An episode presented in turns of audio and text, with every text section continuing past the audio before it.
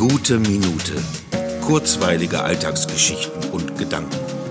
Mein Name ist Matthias Hecht und jetzt geht's auch schon los. Tja, was soll man dazu sagen? Da habe ich doch glatt nicht daran gedacht, dass heute Feiertag ist. Nicht, dass ich vergessen hätte, was heute vor 30 Jahren passiert ist, aber ich habe es nicht wirklich automatisch mit dem heutigen Feiertag verknüpft. Ob das irgendwie mehr aussagt, außer dass ich nicht daran gedacht habe, kann ich nicht sagen.